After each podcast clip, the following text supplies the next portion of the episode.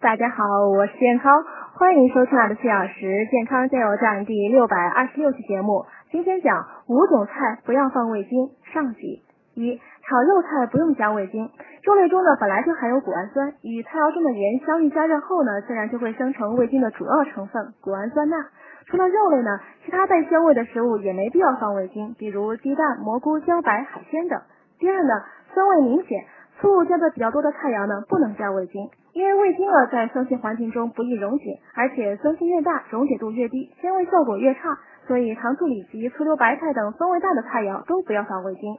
第三呢，凉拌菜不宜放味精，味精在温度为八十度到一百度时才能充分发挥提鲜的作用，而凉菜的温度呢偏低，味精难以发挥作用，甚至呢还会直接粘附在原材料上，无味且扫兴。做凉菜时，如果非要放味精的，可用少量热水把味精溶解后再拌入凉菜中，